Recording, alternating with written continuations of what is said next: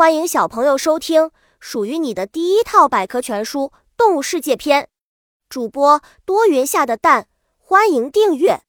第零零六章：小知识，埃迪卡拉化石多保存在砂岩中，这给研究工作也带来了一定困难。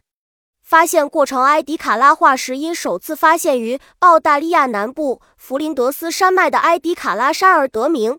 它们可能是目前发现的最古老的个体较大、形态复杂的动物化石。这些化石保存在非常古老的地层中，是科学家研究动物起源和早期动物演化的关键证据。水母化石是埃迪卡拉生物时代的代表生物之一。本集播讲完了，想和主播一起探索世界吗？关注主播主页，更多精彩内容等着你。